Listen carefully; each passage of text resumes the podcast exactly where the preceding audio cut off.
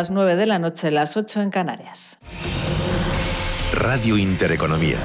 Boletín informativo. Buenas noches. La Comisión Europea estudiará las medidas del Gobierno para atajar la subida del precio de la luz, pero no contempla hacer una revisión inmediata del mercado eléctrico. Así lo ha dicho el vicepresidente ejecutivo de la Comisión, Franz Timmermans, quien ha quien preguntado por la intervención del Gobierno en el, en el beneficio de las eléctricas, ha asegurado que este tipo de medidas no se pueden decidir de la noche a la mañana. Desde el Gobierno, entre tanto, la vicepresidenta para la transición ecológica ha asegurado que la rentabilidad para las eléctricas está fuera de cuestión. Teresa Rivera ha señalado además que dejará pasar unos días antes de reunirse con las compañías para valorar las nuevas medidas. Les gustaría seguir manteniendo unos beneficios muy por encima de lo que era previsible hace apenas seis meses, porque es que el incremento ha sido tan exponencial y tan extraordinario que hace seis meses no hubieran podido contar con esos recursos. Así que es llamativo que ahora se invoque ese incremento como, como imprescindible. Pero, pero bueno, me parece que en estos momentos lo importante es eh, dejar unos días y, a partir de ahí ver con ellos, eh, con cada uno de ellos y con todos en su conjunto, qué dificultades eh, puede plantear en las medidas que hemos incorporado al decreto ley.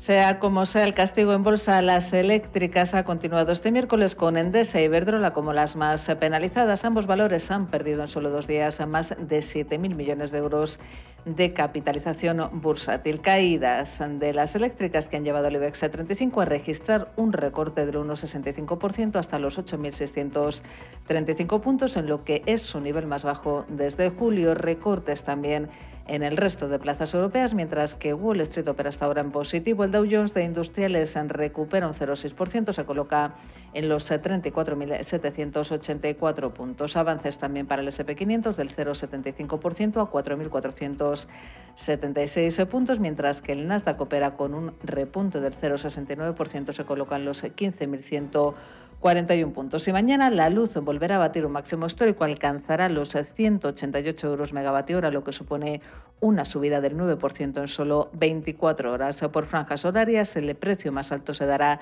entre las 9 y las 10 de la noche, cuando rozará los 200 euros, mientras que el más bajo se registrará en la madrugada cuando bajará hasta los 180 euros. Por cierto, que ante las presuntas amenazas de las eléctricas, el presidente del Gobierno, Pedro Sánchez, asegura que el Ejecutivo antepondrá el interés de la ciudadanía. Nosotros vamos a poner siempre por delante el interés de la ciudadanía a cualquier interés personal. Es más, vamos a anteponer los intereses de la ciudadanía ante cualquier presión particular. Este es un mensaje rotundo, claro para quien quiera escucharlo, que nosotros vamos a estar del lado de la ciudadanía. Otras noticias.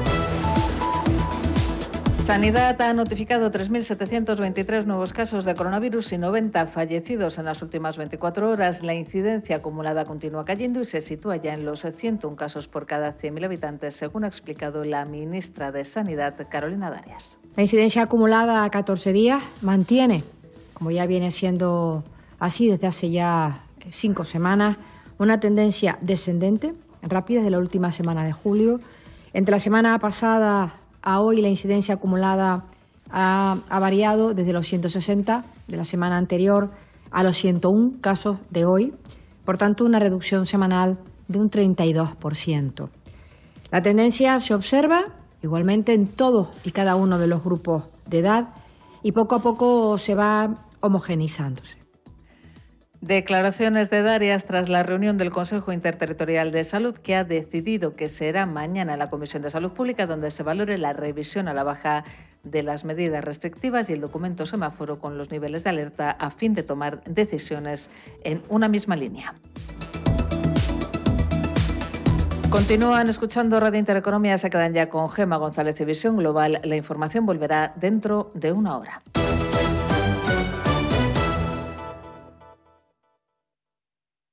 Radio Intereconomía. La información precisa y detallada. La información que usted desea conocer.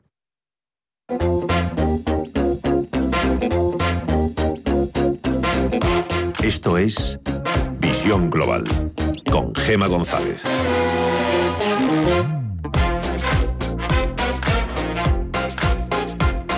Pasan cinco minutos de las nueve de la noche, las ocho en la Comunidad Canarias, 15 de septiembre y esto es Visión Global. La actualidad de este miércoles se presenta de lo más interesante, aparte de la reunión de los dos presidentes, de Pedro Sánchez y de Pere Aragonés, que han decidido trabajar sin pausa, pero sin plazos. Me temo que hay que volver a hablar del precio de la luz porque sigue subiendo. El megavatio hora costará mañana más de 188 euros, mientras el jefe del Ejecutivo, Pedro Sánchez, ha advertido a las eléctricas de que el Gobierno defenderá a los ciudadanos por encima de cualquier presión. Porque justo es que todos arrimemos el hombro y sobre todo para hacer posible una recuperación económica justa. En segundo lugar, que esto es lo que hace un gobierno que está comprometido con el interés general. Nosotros vamos a poner siempre por delante el interés de la ciudadanía a cualquier interés personal. Es más, vamos a anteponer los intereses de la ciudadanía ante cualquier presión particular. Este es un mensaje rotundo, claro para quien quiera escucharlo, que nosotros vamos a estar del lado de la ciudadanía. Mientras echamos un vistazo al otro lado del Atlántico cuando queda menos de una hora para que eche el cierre Wall Street. Y de momento sigue en tono positivo, vuelven las ganas de comprar por parte de los inversores. Y tenemos al Dow Jones Industriales que repunta más de 220 puntos, un 0,65% arriba, para cotizar en los 34.803 puntos. El SP500 suma un 0,8% a los 4.478 puntos y también tenemos en verde a todo el sector tecnológico, el Nasdaq Composite, un 0,76% es lo que está subiendo hasta los 15.151 puntos. Y en el resto de bolsas latinoamericanas, Mirella, cuéntanos, que les queda menos de una hora ¿Cómo continúan? Pues el Merval argentino continúa cayendo, abajo un, más de un 2% hasta los 77.318 puntos, al igual que el Bovespa, que retrocede un 0,9% hasta los 115.000 151 puntos. El IPSA chileno, por su parte, sigue avanzando un 0,5% hasta los 4.433 puntos y el IPC mexicano también en positivo repunta un 0,7% hasta los 52.202 puntos. En el mercado de criptomonedas y materias primas, Estefanía Muniz. Pues el euro continúa avanzando un 1,18 dólares, 0,05% eh, arriba y la libra por su parte no pasa de esos 1,38 dólares, pero continúa subiendo. Sin embargo, en el terreno del petróleo, subidas espectaculares después de conocerse que los inventarios de barriles de Estados Unidos han caído en 6,4 millones de unidades la semana pasada, un descenso que supone el doble de lo que se esperaban los expertos. Con todo el petróleo, el barril de Brent sube un 2,53% hasta los 75,46 dólares y el barril y el West Texas de referencia en Estados Unidos arriba un 3% hasta los 72,66 dólares, mientras el oro se cambia en los 1.793 dólares la onza.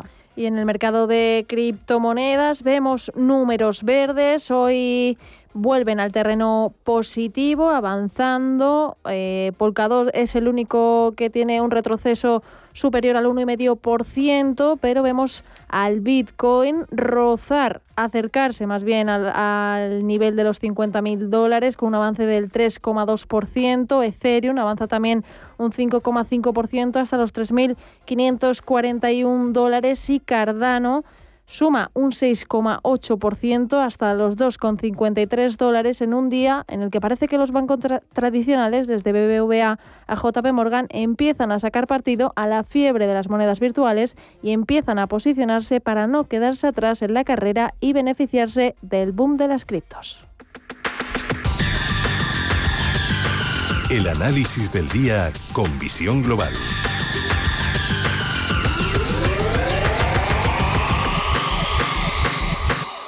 Y vuelvo a saludar eh, eh, a José Luis Cava, analista independiente. José Luis, muy buenas noches. Hola, ¿qué tal? Muy buenas noches, es un placer. Qué placer. En apenas una semana nos hemos vuelto a escuchar. Bueno, me encanta, lo sabes. Bienvenido. Bienvenido. Fenomenal, a mí también. Que me encanta. Bueno, la semana pasada nos quedábamos con Christine Lagarde, que iba a dar esa rueda de prensa en la reunión del Banco Central Europeo. La semana que viene, los chicos de Powell, a ver qué me tienes que contar. No, no, esta semana, vamos a ver, la semana, ahora, mismo están pasando, esta semana es espectacular, pero para entender bien lo que está pasando esta semana, antes hay que partir del siguiente hecho. Y, esto es muy importante porque ha supuesto un cambio en el mercado desde que yo empecé. Eh, lo que ha pasado ha sido una incorporación de los particulares al mundo de la bolsa. Em, son los, el grupo este de los Robin Hood. Entonces, estos particulares lo que suelen hacer fundamentalmente es entrar eh, vía opciones en el mercado. De tal manera que cuando yo empecé a estudiar esto, resultaba que las opciones eran un derivado de las acciones y el precio de las opciones dependía del precio de las acciones. Pero es que ahora ha pasado lo contrario. Ahora el volumen de opciones es tan grande que eh, pudiésemos decir que dominan e influyen en el precio de la acción. Por ejemplo, si tú te fijas en lo que pasó ayer en Wall Street, vimos como el SP500 con el dato de inflación subió, llegó a 4.490 y cayó bruscamente, pero se paró en 4.440 y por eso hoy está entre 4.440 y 4.500, porque está dominado por el mercado de opciones. Esta semana es especial. Hoy han expirado eh, opciones a la apertura, han expirado opciones sobre el BIS. Luego, al cierre, van a expirar opciones sobre el SP500 en torno al 20% de la gama. Es decir, una cifra importante pero pequeña. Pero fíjate la que viene el viernes. El viernes expiran 3 billones de dólares en opciones sobre acciones. Entonces, todo el mundo está expectante de ver qué va a pasar y el mercado está parado. Si os fijáis, está en el soporte 4.400 y no lo perfora, llega a 4.500 y no lo supera. Entonces, si va a superar el 4.500, para que os hagáis una idea, yo he estado toda la tarde vigilando la delta, porque ya no miro el gráfico, miro las griegas. Entonces, como la delta se ponga positiva, el SP500 podría superar el 4.500 y subir con fuerza. Si sigue negativa, existe riesgo de perforación del 4.400.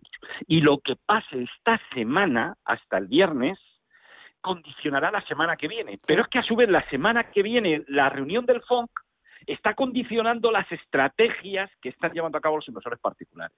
Fijaros en la apertura, la volatilidad que ha tenido en gráfico de 5 minutos se ve, es porque la gente estaba rolando posiciones, mm. ¿de acuerdo? Con lo cual, toda la clave de todo está en opciones. Ahora mismo no se puede informar de bolsa, en el sentido para un especulador, si no tienes en cuenta como va la delta y la gama. Es increíble cómo ha cambiado la bolsa desde que yo empecé. Es increíble. Y estos son todos los Robin Hood estos, la que han liado los muchachos. Pero bueno, hay que estar abierto, hay que ser flexibles porque es precisamente la flexibilidad está la supervivencia. No, y además eh, aquí caben todos. Aquí esto tiene cabida para todos. Esto es, eh, esto es así, eh, bueno, y además es muy difícil. O sea, yo el problema fundamental que veo muchas veces es que, eh, es que yo, yo particularmente todos los días en, en, mi canal de YouTube subo un comentario de lo que va a hacer el SP500, ¿no? Porque es un reto, es una maravilla y me lo paso bomba, ¿no? Pero es un reto cada día y de verdad te digo, por ejemplo, esta mañana estaba tan nervioso porque esta semana es impresionante. Fíjate ayer lo que pasó, ayer fue divertidísimo, porque ayer cuando cayó de 4.490 a 4.435 veías cómo el SP caía, pero la volatilidad no superaba la zona de 21 digo, míralos, míralos, lo que no están comprando opciones put, no hay miedo, no va a romper el soporte de la zona 4.440. Entonces, y yo esta mañana, para hacer el comentario, me he levantado a las 6 de la mañana, estaba excitado porque es, es, es, otra manera de ver la bolsa muy excitante y muy divertida. Y, y entonces, en resumen, para las personas que nos están viendo, esta semana es muy importante, de momento los mercados estamos tranquilos, está muy A mí el movimiento de hoy de, de superar el 4.460 me ha gustado, y hay que estar atentos, porque si supera el 4.500, a lo mejor tenemos subidas significativas, y si perfora el 4.440, tendremos una caída significativa, que es lo que hablamos la semana pasada. Con lo cual, desde la semana pasada que hablé contigo a hoy, la clave estuvo ayer, y viste cómo el 4.400 ahí llegó, el 4.440 llegó ahí, ¡pa! y lo han parado. Y hoy, si te fijas en el gráfico, se está moviendo lateralmente. Y si te pregunto por las bolsas europeas y por la bolsa española, y, por, la, bueno, yo, por las eléctricas... bueno, yo, bueno, pues yo creo, yo, yo no, yo, mira, te, voy a hablar con toda la claridad del mundo. En bolsas donde cobran un impuesto sobre transmisiones, en acciones, utilizando el eufemismo de la tasa Tobin, no mm. opero. Pero lo mismo que me pasa a mí, le pasa a todo el mundo. Con lo cual, el gobierno imponiendo la tasa Tobin, que además que no es tasa Tobin ni nada, es el eufemismo que se utiliza mucho porque los impuestos, lo más importante son los títulos, ¿no? El nombre de la ley, ¿no? Y el nombre del impuesto. Cuando tú pones un impuesto a las transacciones, te estás fastidiando tu propio mercado. Bueno, pues eso es lo que están haciendo. Mm. Yo, claro, con, con el peso, y además una bolsa como una española, el peso lo tienen los bancos y el peso lo tienen los las eléctricas mm. y telefónica. Yo, sinceramente, vámonos a otro lado, donde esté la fiesta, donde esté la tendencia. Y para mí, la fiesta está, hay que estar atento a Japón. Yo estaría muy atento a Japón.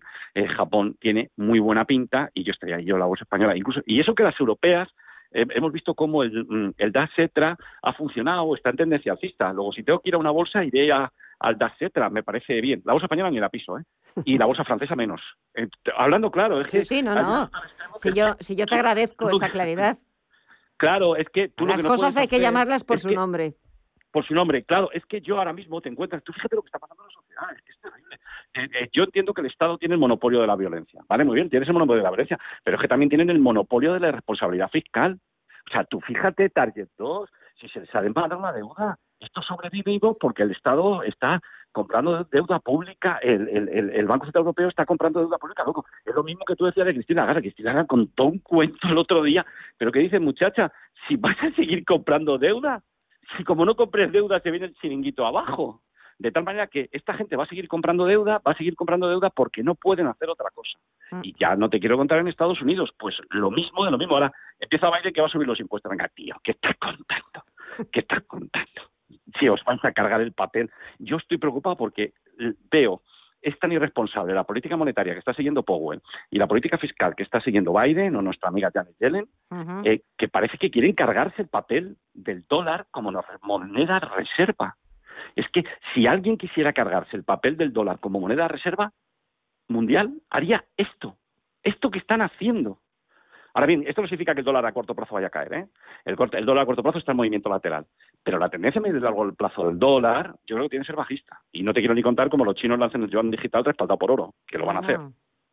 Le van a dar la puntilla. Pero vamos, yo creo que en principio, no, en principio, eh, yo, sinceramente, en principio, yo creo que la- hay que estar a corto plazo en el SP500, muy atentos a superar 4.500, es muy importante, yo creo que eso es un muro que no debería superarlo, pero si lo superase sería un signo de fuerza. Y luego yo, eh, a mí el Daseta no me parece mal, creo que está en el movimiento lateral, pero yo me estoy fijando mucho en el Nikkei. Yo les pido, por favor, que si ustedes tienen un momento, que echen un vistazo en el Nikkei, concretamente eh, a partir del comienzo de septiembre, Piensen ustedes que Nikkei estaba haciendo una fase correctiva y a partir de los últimos días de agosto y comienzo de septiembre ha desplegado una onda al alza. Ahora lo más probable es que corrija y bueno, se podría aprovechar para intentar hacer algo en el Japón. Pero a mí Japón me gusta. Pensemos que Japón es el, es, es el que más sabe de deflación, es el que más Sí, sabe sí. de la situación en la que estamos. Exacto. Luego yo creo que la economía global va a repuntar y yo creo que las empresas japonesas van a ganar dinero. Por lo tanto, yo a mí estoy prestando más atención a Japón. Mira, me quedo con eso. Eh, no le había prestado yo la suficiente atención al país nipón, pero me voy a quedar con, con eso. Voy a seguirle la pista y volvemos a hablar la próxima semana. estar más, tienes que estar más cerca de los especuladores, no de los fundamentalistas Bueno. que cuentan el rollito macareno de la macro. Bueno, aquí hay, como decíamos que hay cabida para todos, yo estoy con unos, con otros, ya lo sabes, que, que hay que dar cabida a todo el Sí, mundo. señora. José Luis Cava, analista Me independiente. Gracias, como Bueno, siempre, un verdadero gracias. placer. Hasta la próxima, no me falles. Hablamos, adiós. Un saludo, adiós. adiós. Hasta luego.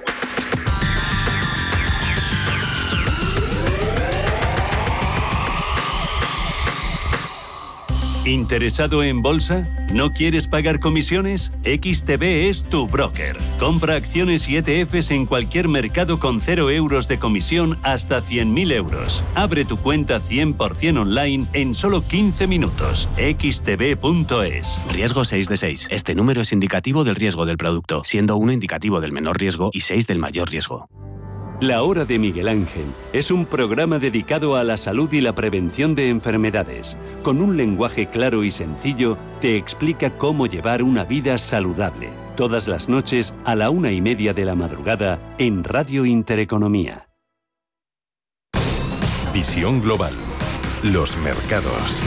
Bontobel Asset Management patrocina este espacio. Y de vuelta a las principales bolsas europeas, caídas generalizadas las que hemos visto este miércoles en los parques del viejo continente tras los síntomas de desaceleración procedentes de China. Aquí en España, el fuerte desplome de Endesa e Iberdrola ha arrastrado al IBEX 35 a su nivel más bajo desde el pasado mes de julio. El selectivo se ha dejado un 1,6% a los 8.635 puntos.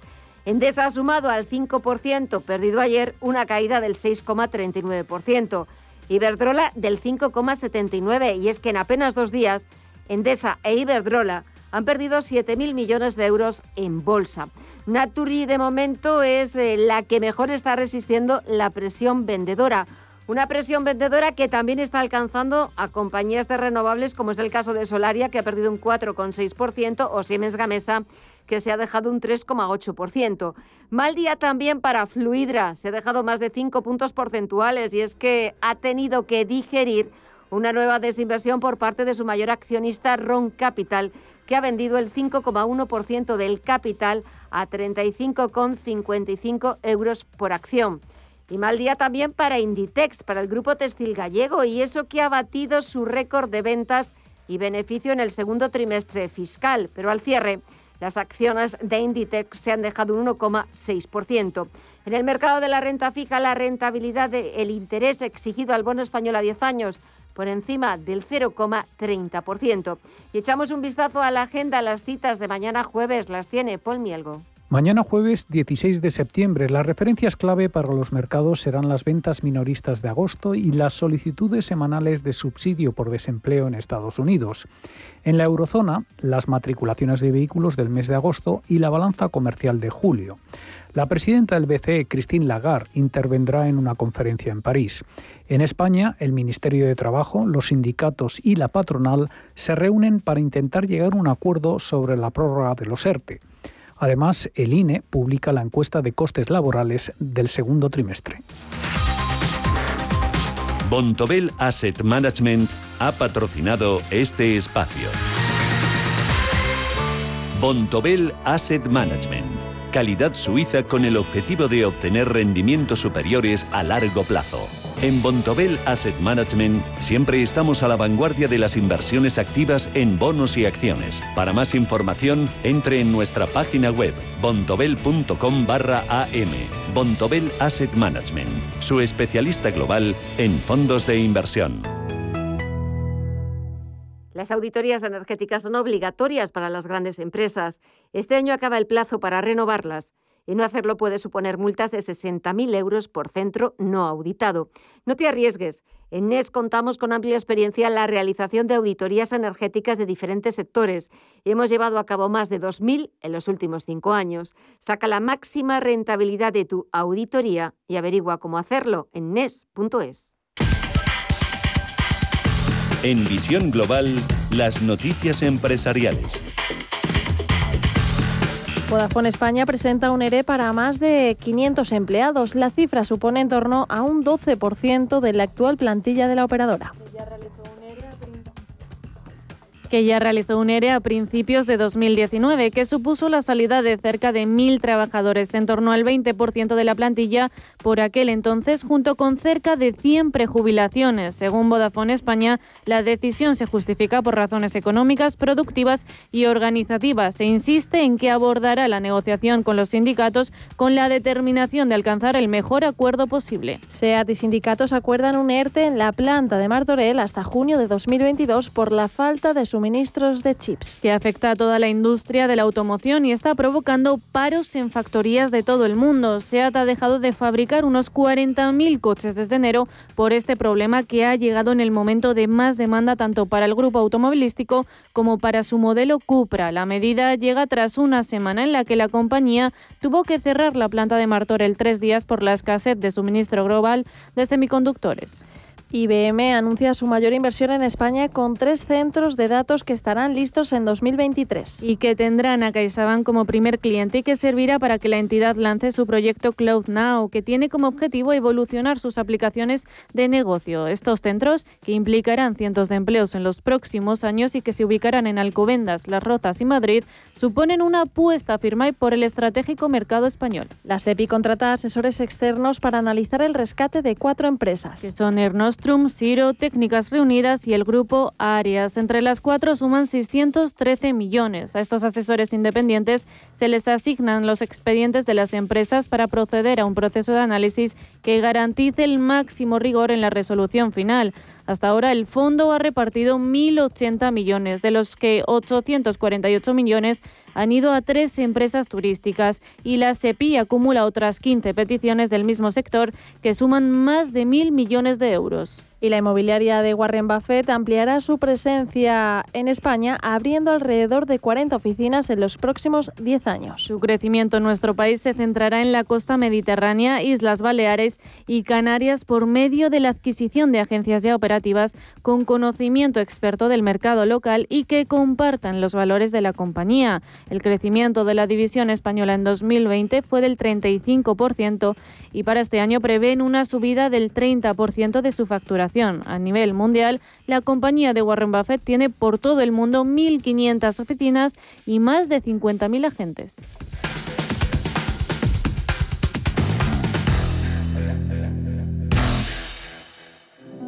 Érase una vez una tarjeta de crédito, la tarjeta revolving, que te prometía más cosas que el genio de la lámpara, pero pasó el tiempo y te diste cuenta de que aquello era un cuento. El genio se había quedado con tu dinero. ¿Quieres recuperarlo? Nosotros lo haremos por ti. Somos Durán y Durán Abogados y sabemos cómo hacerlo. Entra en duranyduránabogados.com y que no te vengan con cuentos.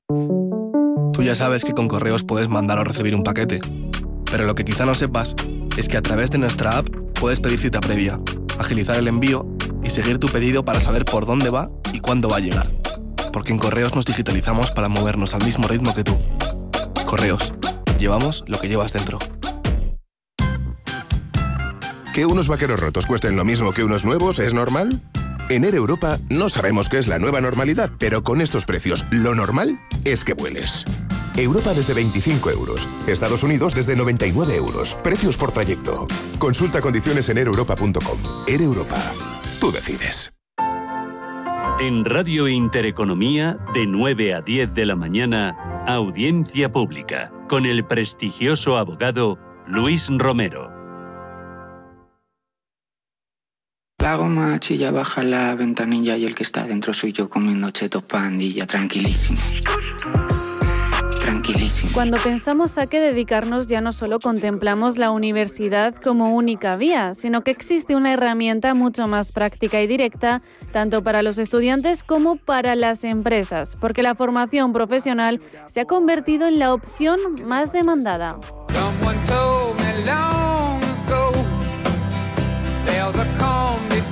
41,3% de las ofertas de empleo dan trabajo a aquellos estudiantes que han cursado una FP. Esta cifra se ha incrementado a un 2,5% con respecto al año anterior y sí, se lo estaban preguntando si la formación profesional le ha ganado el pulso a la universidad, con tan solo un 33,7% de ofertas requeridas, tal y como se recoge en el informe Infoempleo ADECO, Oferta y Demanda de Empleo en España 2020. Son muchas las ventajas que cada vez más estudiantes ven en la FP. La duración es más corta y la educación es más práctica.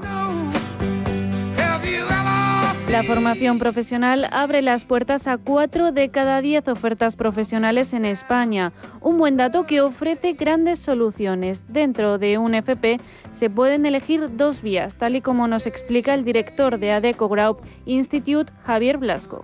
Dentro de la formación profesional, el grado medio es el que ha tenido mejor evolución. Este es un requisito presente en el 18,5% de las ofertas, más de 3 puntos porcentuales que hace un año. En cambio, el grado superior de FP se ha demandado 0,7 puntos porcentuales menos y está presente en el 22,7% de las vacantes. Administración y gestión sigue siendo el grado más demandado con un 13,7%. Le sigue electricidad y electrónica con casi un 9%, instalación y mantenimiento y mecánica e informática y otra variedad de salidas profesionales correspondientes al área de turismo, sanidad y educación, entre otros.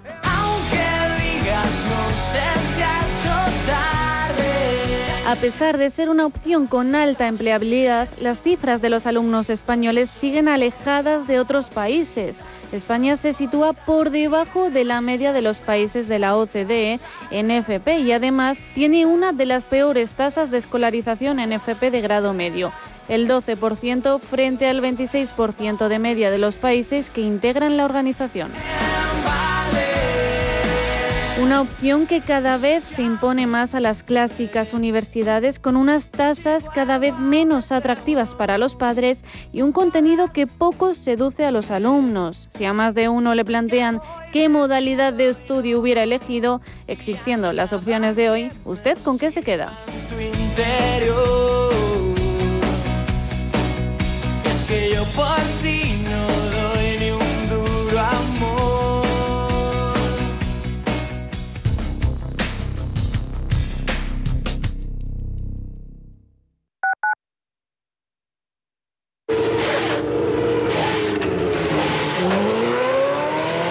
Saber que con tu seguro te recogen y entregan tu coche reparado es sentirte imparable. Seguros de coches Mafre, el mejor servicio. Ahora a mitad de precio y con la facilidad de pagarlos mes a mes. Con Mafre eres imparable.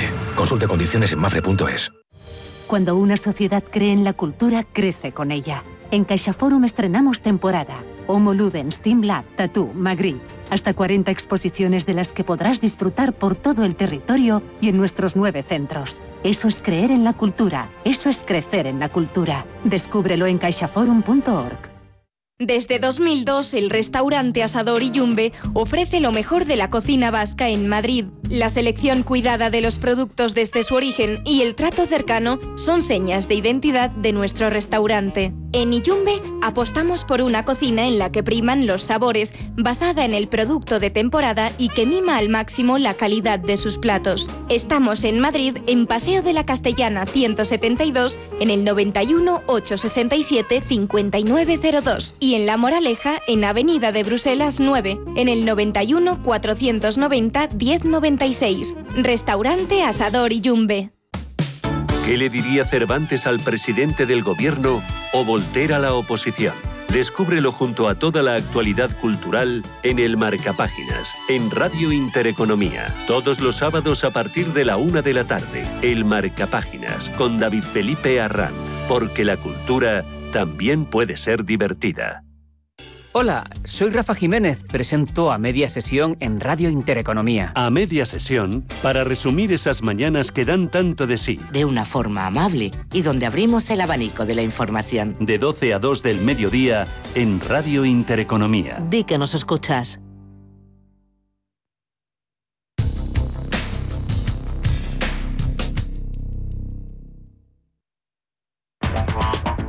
En Visión Global, la tertulia de los negocios.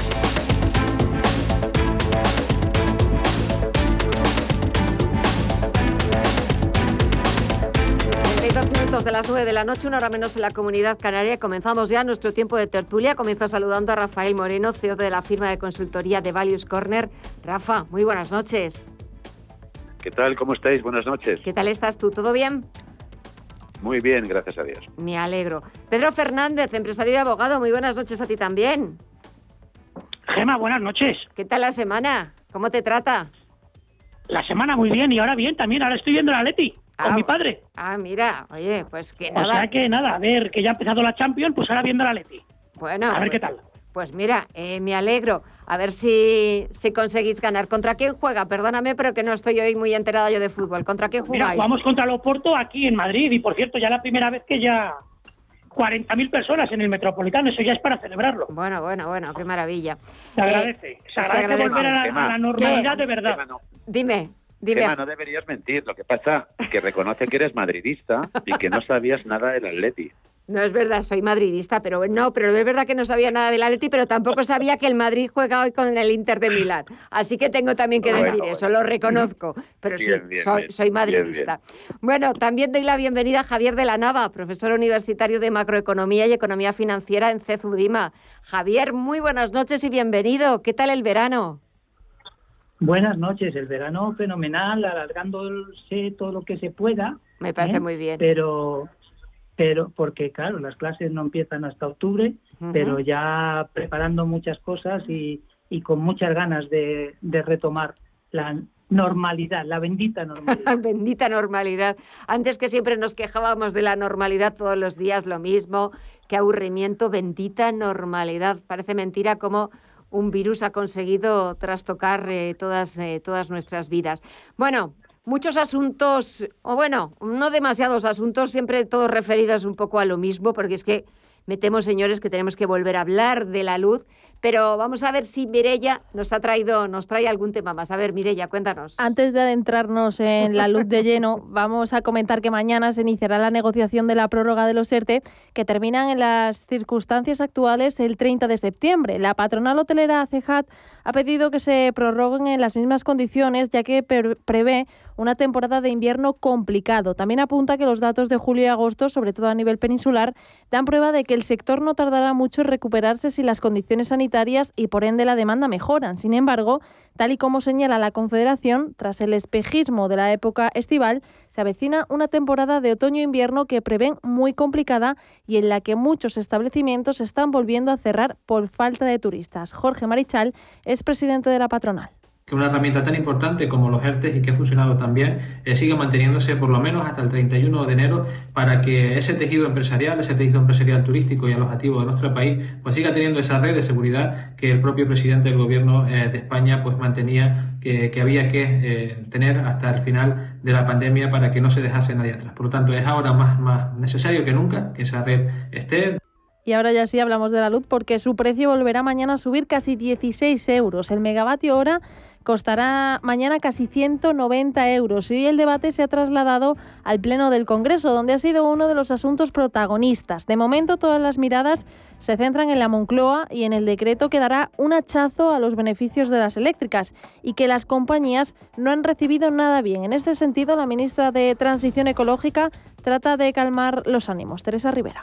Bueno, pero yo creo que esa es la primera reacción en calente. Es, obvio que si están acostumbrados y si, y si estaban con la expectativa de que con esta evolución del precio de la electricidad sus beneficios se incrementaran tanto, pues eh, eh, les guste poco que no se incrementen tanto, sino que solo se incrementen un poco. O sea que yo creo que hasta cierto punto es una reacción eh, natural que hay que, que hay que entender, pero también es importante entender el contexto, el país y el momento en el que vivimos y, lo extraordinario ¿no? de esta de esta turbulencia y la necesidad de aportar todos.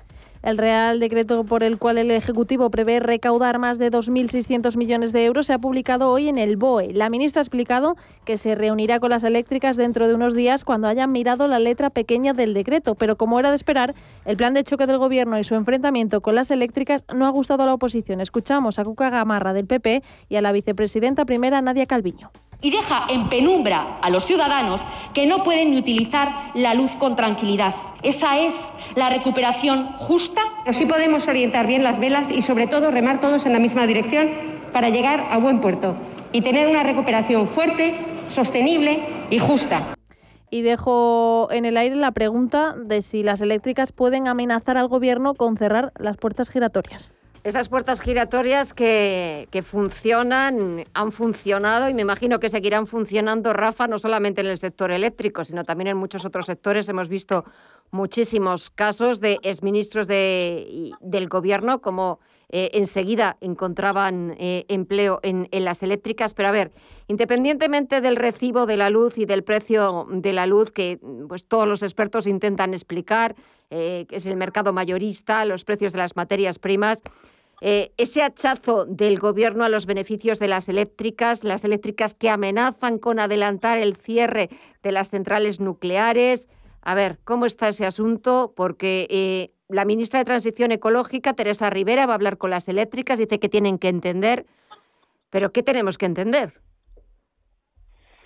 Vamos a ver, mm, yo creo que cuando se desarrolla cualquier tipo de acción, por supuesto personal, pero más cuando es pública, debemos atender un poco a las motivaciones y en base a esas motivaciones ver si aunque se equivoque la acción, la voluntad era eh, buena y buena a nivel público y político significa que quiere ser un servicio público interesante y que, que nos beneficiemos todos de ciertas medidas o que si la motivación iba por otros lados. Señor Sánchez no se caracteriza por tener motivaciones que velen por los intereses de todos los españoles y españolas. Más bien se caracteriza, y así lo ha demostrado durante todos estos años, en intentar hacer aquellas políticas que le generen titulares o que le generen cualquier tipo de propaganda positiva. Lo estamos viendo con el tema de las vacunas, que loado sea el Señor, ha vacunado a los que son negros y blancos, amarillos y hombres y mujeres y derechas y izquierdas. Bendito sea el Señor. Gracias, señor Sánchez, por vacunarnos a todos. Y también lo estamos viendo en otras muchísimas acciones a lo largo de estos últimos años. Ah, cuando él comenta que tiene que eh, echar mano de los llamados beneficios extraordinarios, sobre todo pues mucho más afectadas las nucleares y las hidráulicas, ¿verdad? Las renovables en este sentido, para intentar paliar eh, los problemas que tienen las casas, los hogares, los pobres de nosotros, que tenemos que pagar por la luz mucho más y por lo tanto lo va a arrebatar a los beneficios eh, lícitos que tiene una empresa, está mandando mensajes en dos sentidos. Uno, el que le importa, y es, las eléctricas son malvadas, los consumidores son buenos y yo voy a quitar el dinero a los ricos para dárselo a los pobres. Por lo tanto, pues soy bueno y seguir votándome que voy a apoyaros en este sentido. Ese es el mensaje que le interesa, nada más. Esa es su motivación, punto, no hay otra. No hay otra. Lo que pasa es que manda un mensaje también muy peligroso, y es la inseguridad jurídica. Cuando tú tienes eh, un sistema, un Estado de Derecho, donde se priman las libertades, donde se priman eh, que se cumplan los acuerdos, y eso es la base para un desarrollo realmente sostenible, porque el Estado de Derecho es lo que eh, sobre el cual se basa cualquier tipo de desarrollo sostenible y no otro, y lo vemos en países que no lo tienen y por qué. Uh, lanza un mensaje gravísimo, lanza un mensaje eh, serio a aquellos que quieran invertir en este país, porque si esa inversión que hacen resulta que en alguna ocasión va a ser eh, mal vista por el público en general y por la masa en general, pues corre el peligro de que le quiten beneficios extraordinarios o de los que sea, pues para frenar esa, esa, esa, esa Vox Populi. Por lo tanto, la medida no es buena en absoluto, la medida no es correcta en absoluto, la medida no es la que se debería hacer. Yo no sé cuál es la correcta, pero lo que sí sé es que una reforma energética es necesaria, indudablemente y sobre todo por una cosa, ya no tanto por el precio que también, sino para quitar incertidumbre a los consumidores y sobre todo a las pequeñas y medianas empresas que son dependientes de la energía. Estamos viendo que hay sectores que están realmente siendo dañados por este alza de, del precio de la energía en sus cuentas de resultados. Y eso merma sus capacidades de crecimiento y sus capacidades de creación de empleo. Por lo tanto, tanto a hogares como a pequeñas y medianas empresas dependientes de este sector, lo que habría que ofrecerles es certidumbre en el pago. Es saber que sus precios no van a cambiar todos los días. Por ahí van un poquito las tarifas planas que están lanzando Natur y Endesa y que Verdrola está recuperando. No tanto en la bajada de precio, que no es tal, que no es tal, sino en que la gente sepa cuánto va a pagar. A las personas no le fastidia tampoco demasiado pagar 7, 8, 9 euros más. No, sería demagogia decir lo contrario. Si tú te suben 9 euros más, bueno, pues los pagas y ya está, aunque te quejes. Lo que te fastidia es no saber que si pongo la lavadora, cómo va a repercutir en mi factura. Lo que me fastidia es saber, si pongo el aire acondicionado, cuánto más voy a tener que pagar. Esa incertidumbre es la que a todos nos, eh, nos afecta negativamente. Por lo tanto, lo que tendría que hacer el Gobierno es una reforma real a largo plazo energética que permitiera un mínimo de incertidumbre y, por supuesto, pues los precios más bajos posibles para el consumidor y para las pymes. Pero no este tipo de acciones que simplemente son flamas propagandísticas en las cuales yo soy el bueno, yo os protejo de los malos malísimos que son las compañías energéticas, que, por cierto, tienen muchísimos políticos que han ido entrando poquito a poco. A ver, Pedro, ¿cuál es tu opinión? Bueno, yo creo que en el fondo responde a una, una táctica pues de escuela del socialismo casi del siglo pasado. Crea un problema, genera un problema, dice que sirve, pero en el fondo se sirve del ciudadano. ¿Cómo? A día de hoy Moncloa sabe perfectamente cuál va a ser el precio de la luz de aquí a más o menos, de aquí a Navidad, seguro con un margen de error porque maneja información prácticamente en tiempo real. Pero lo ha dejado estar. ¿Y cuándo lo deja estar? Cuando sabe que a nivel mediático, como comentaba ahora Rafael, se puede apuntar el punto de ser el salvador de. Entonces, genera el problema, luego yo digo ser el salvador de ese problema y a partir de ahí genero lo que siempre le pone el apellido de social, bono social, vivienda social y a partir de ahí pues sabe que tiene ese caladero de en torno a millón y medio, dos millones de votantes que oscilan su voto. Antes eran ciudadanos, pueden ser al socialismo de nuevo, quién sabe si en un momento dado, ¿por qué no?, al PP, gente de en torno a 30, de 30 a 50 años, que no vota por ideología, sino vota a aquel que más y mejor le convence, que es el caso. Y ellos manejan datos. Desde, desde el momento en que España ahora mismo no es soberana en la capacidad de fabricación de luz, es muy complicado que en el fondo podamos tomar decisiones. Y me explico. En España la luz la, fabricamos gracias al gas. Y el gas no lo fabrica España, lo traemos de fuera, lo importamos, fundamentalmente a Argelia y a Rusia. Desde el momento en que nosotros no marcamos, nos marcan el, precio final y con eso generamos luz, pues no somos soberanos del todo a la hora de poner el precio final. A partir de ahí, en términos jurídicos, diríamos que hay una compensación de culpas. Es decir, el gobierno sabe que a nivel impuestos se puede echar una mano de manera importante, las eléctricas también, y en general podríamos decir todo lo que es la cadena de suministro eléctrica sabe que se puede echar una mano. Lo que no es muy normal es que mañana, en España, en el siglo XXI, un país que no acaba de salir de una guerra y que en teoría somos país OCDE, pues a día de hoy, mañana España va a pagar el precio del kilovatio hora a 182 euros y de 9 a 10 de la noche, es decir, a esta hora, mañana, se va a pagar a 202 euros. Eso en un país no tercermundista ni tampoco del segundo mundo. Muy normal no lo veo. A partir de ahí, pues efectivamente, lo comentaba antes Rafael, es una estrategia, quieren ganar mercado, mercado de, electores y sobre todo generar indios y vaqueros, malos y buenos.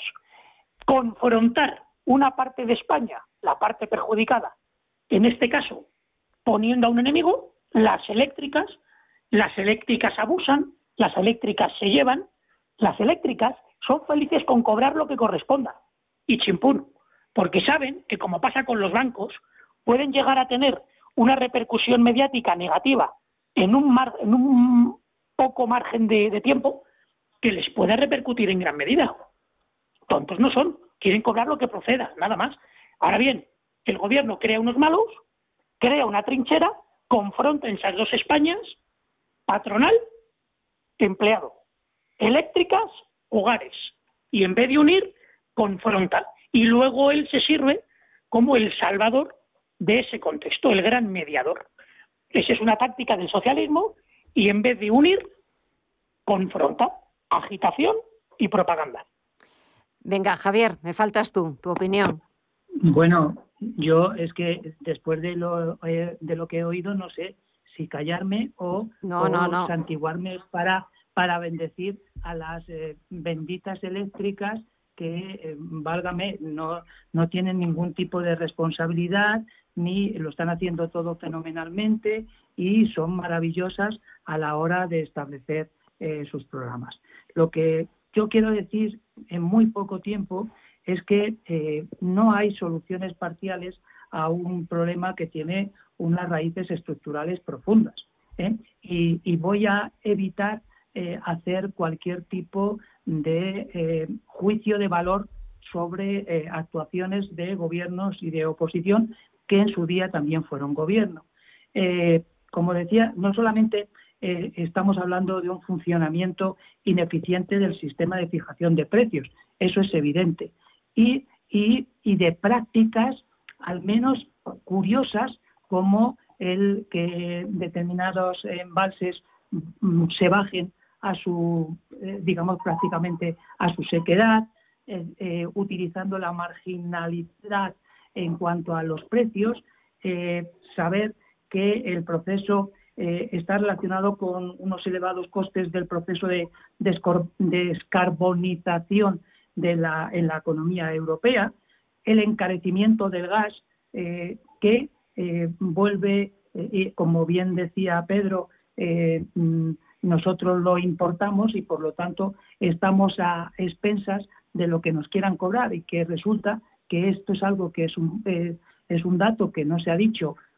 públicamente y no sé por qué, eh, grandes volúmenes de, del gas, tanto argelino como eh, ruso, se están desviando hacia países del lejano oriente asiático y Europa no es que esté siendo desabastecida, pero sí está viendo cómo se está encareciendo. Y luego esa eh, el déficit en la generación puntual de, formatos energéticos más baratos. Entonces, indudablemente es un horizonte muy complicado que, mm, en primer lugar, desde mi humilde eh, punto de vista, eh, esté en el gobierno quien esté eh, lo que sería necesario es una modificación de, ese mercado marginalista de la electricidad que nos fije un modelo mucho más simple, que no tengan tantos impuestos y que a la hora de repartir esos beneficios, pues hombre, pues las empresas hidroeléctricas, que indudablemente son las que están haciendo lo mejor para el conjunto de la ciudadanía, como es evidente, y para eso se abastecen de eh, personas que han tenido un peso estratégico importante en decisiones de gobiernos anteriores, sea del signo que sea, pues eh, al final, pues parece ser que eh, no los culpables, o por lo menos los paganos, eso sí, vamos a ser todos los ciudadanos. Bueno, si os parece, eh, no sé si queréis añadir algo más, Rafa o Pedro, o vamos con el asunto de los ERTE, porque es verdad que eh, hay una fecha próxima, 30 eh, de septiembre. Escuchábamos antes cómo desde la patronal de las empresas de hostelería y de turismo están exigiendo que se prorroguen, porque es verdad pues, que todavía muchas empresas dedicadas al sector turístico lo siguen pasando verdaderamente mal. A ver, Rafa. Bueno, lo más razonable es que, que, se prorroguen hasta enero como estaba como estaba pensado y, no creo que haya un cambio en ese sentido. Ahora, como muy bien también decía la vicepresidenta Calviño, uh, Obviamente eh, eh, ha cambiado la cosa, obviamente ya vemos en Madrid que dentro de unos días se podrá ya abrir eh, casi en su totalidad, pero sigue no siendo la totalidad. Y en España sigue siendo el 50% en unos sitios, en otros el 75%, es decir, hay todavía gente y empleados que no pueden ser recuperados puesto que el consumo no es el mismo que antes y por lo tanto pues hay consecuencias de la pandemia que hay que seguir pues apoyando por medio de los ERTE hasta hasta ese mes de enero. Es cierto que las cosas han cambiado, es cierto que quedan unas 250.000 personas, que además muchos no se van a recuperar, muchos no se van a recuperar, que es la tragedia, pero indudablemente no creo que haya dudas en que, en que se, desarrollen los ERTE hasta enero, aunque sea con algún pequeño cambio en las condiciones de exenciones u otras. Pero no creo que haya problema en ese sentido y no creo que haya ningún tipo de, de, de bueno, pues de, choques frontales entre unos y otros para que no se pueda llegar a un acuerdo y que por lo tanto se extiendan hasta enero. Pedro. Yo creo que los ERTES ayudan, pero en el fondo a día de hoy son un parche, me explico. Después de año y medio, después de la situación que hay ahora, la ayuda directa a cada empresa, a cada pequeña y mediana empresa, para pagar la nómina, en torno a un 70-80% de la nómina, es muy necesario y alabado sea, de acuerdo. Pero hay que dar un paso más. Y ese paso más, lo comentaba ahora mismo Rafael, ¿cuál es? Las empresas que ya no se plantean una nómina, no me planteo cerrar. Ahí es donde está el reto. ¿Y dónde se llama el reto? La situación preconcursal. ¿Cómo? Hay que ayudar a los juzgados de lo mercantil porque están saturados, no están saturados, están ya solapados, no dan más de sí. Si en España consiguiéramos todos los procesos concursales y la situación de preconcurso, que es la más importante porque sí puede con un, buen administrador concursal levantar la empresa adelante y sacarla adelante.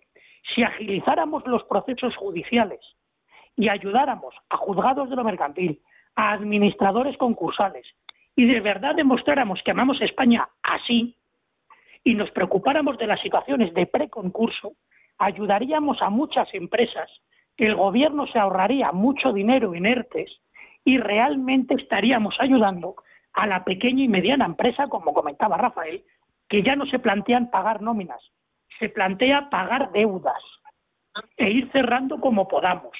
Y ahora mismo en España, si sacáramos adelante las situaciones concursales, que ya están en situación de concurso, no preconcurso, ganaríamos todas las empresas y por extensión los ciudadanos ¿Por qué? Porque las empresas recibirían cierta liquidez y muy posiblemente ellas mismas podrían asumir el pago de esas nóminas.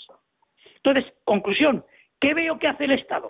Que ayudar ayuda, está bien, pero en el fondo va, no digo a lo fácil, pero sí a lo que mediáticamente va a ayudar, que está bien.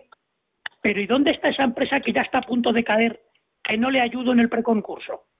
Que no acelero. No puede ser que en España estemos en situaciones preconcursales tres años y del concurso otros cuatro.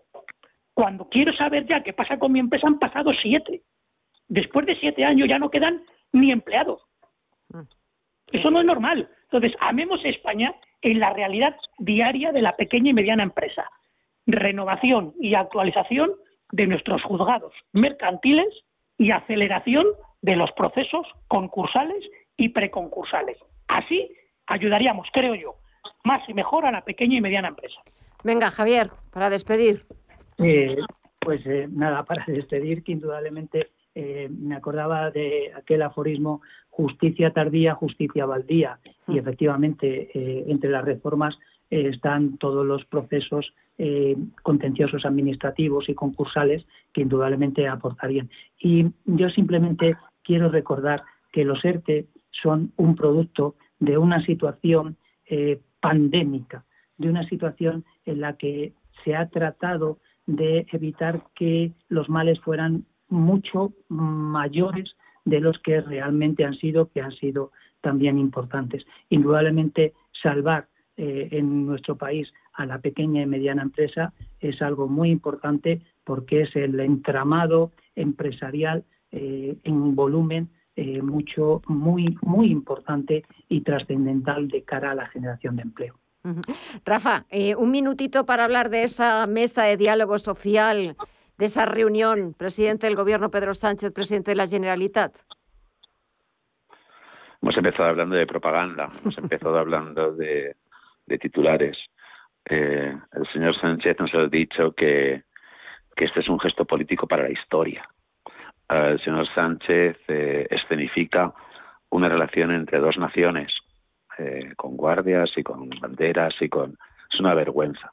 Es una vergüenza que dentro de un país, de una nación, una parte de dicha nación exija al presidente de la nación global ese, ese comportamiento, pero lo más vergonzoso no es que se exija, cada uno puede exigir lo que quiera, en un Estado de Derecho puede exigir lo que quiera y en un régimen de libertades, pero un presidente de dicha nación no debería consentirlo. Por lo tanto, es otra situación que nos avergüenza y que, es una vergüenza para todos los que creemos en el Estado de Derecho, en las libertades y en, y en, y en que una sola parte no pueda aplastar al resto. Por lo tanto, creo que es una mesa muy buena para los dos. Uno se gana el apoyo durante dos años diciendo que no hay prisas, que no hay plazos, que no le metan prisa y encima se enfada por porque le pregunten. Y el otro, pues, rompe a Junts y eh, aplaca a la CUP. Por lo tanto, se erige en líder de, de, Cataluña. Por lo tanto, es muy positivo para los dos, los dos lo han significado, los dos juegan a su juego y los dos buscan sus propios intereses. Nunca el interés del pueblo, nunca el interés de todos los que vivimos en este país. Pedro, nada, 30 segundos. Reunirse con, no. Y legalizar, a. Empezamos ya mal el partido. Es que no debería haber partido.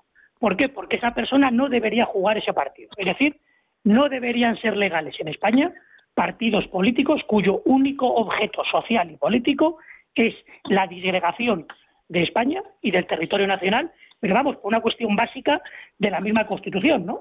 España en sí es una unidad y todo lo que no vaya contra eso es inconstitucional. Ergo, no debería tener función.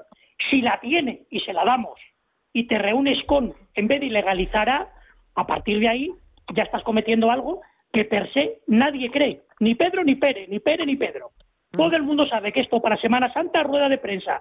Señores, queda rota la negociación, pero hemos quedado muy bien con nuestra gente. No hay ningún objetivo, hay pretextos, no hay objetivo. Cuando en una reunión no hay objetivos y hay pretextos, destinada al fracaso siempre. Venga, Javier. Siempre. Ya, para despedirnos. Telegráficamente, espero que la reunión sirva para algo, para el conjunto de la nación globalmente considerada y que encuentren el camino para resolver los problemas de enfrentamiento a los cuales nunca tendríamos que haber llegado. Mm. Bueno, pues veremos a ver qué es lo que sale de todo esto. Muchos asuntos, muchos temas. Seguiremos, me imagino, que los próximos días hablando de, todo ello, sobre todo la luz que seguirá eh, día tras día, pues mm, copando los titulares de los principales diarios, pero también de los de los informativos porque es verdad que continúa escalando precios y parece que no va a tener techo. Y nada, daros las gracias a los tres, a Rafael, a Pedro y a Javier. De verdad, muchísimas gracias a los tres por estos minutitos. Que gane el Atleti, que gane también el Madrid y así, mira, soy 50-50, que gane los dos equipos españoles. Muchísimas gracias a los tres, de verdad, un fuerte abrazo. Que tengáis muy buena semana y hasta la próxima. Gracias a los tres. Gracias. Gracias, Gemma. Buenas noches.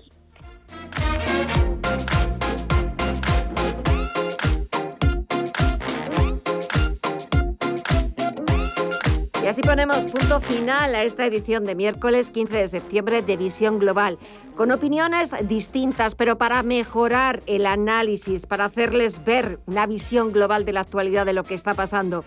Mañana volvemos, como siempre, lo intentaremos hacer mejor, con mejores, con mejores analistas, mejores expertos, mejores profesionales, todo para ustedes. Gracias, como siempre, por estar ahí, por escucharnos un día más. Como les digo, mañana volvemos a partir de las 8 de la tarde, de 8 a 10, de lunes a viernes. Visión Global en Radio Intereconomía. Que descansen y hasta mañana. Visión Global con Gema González.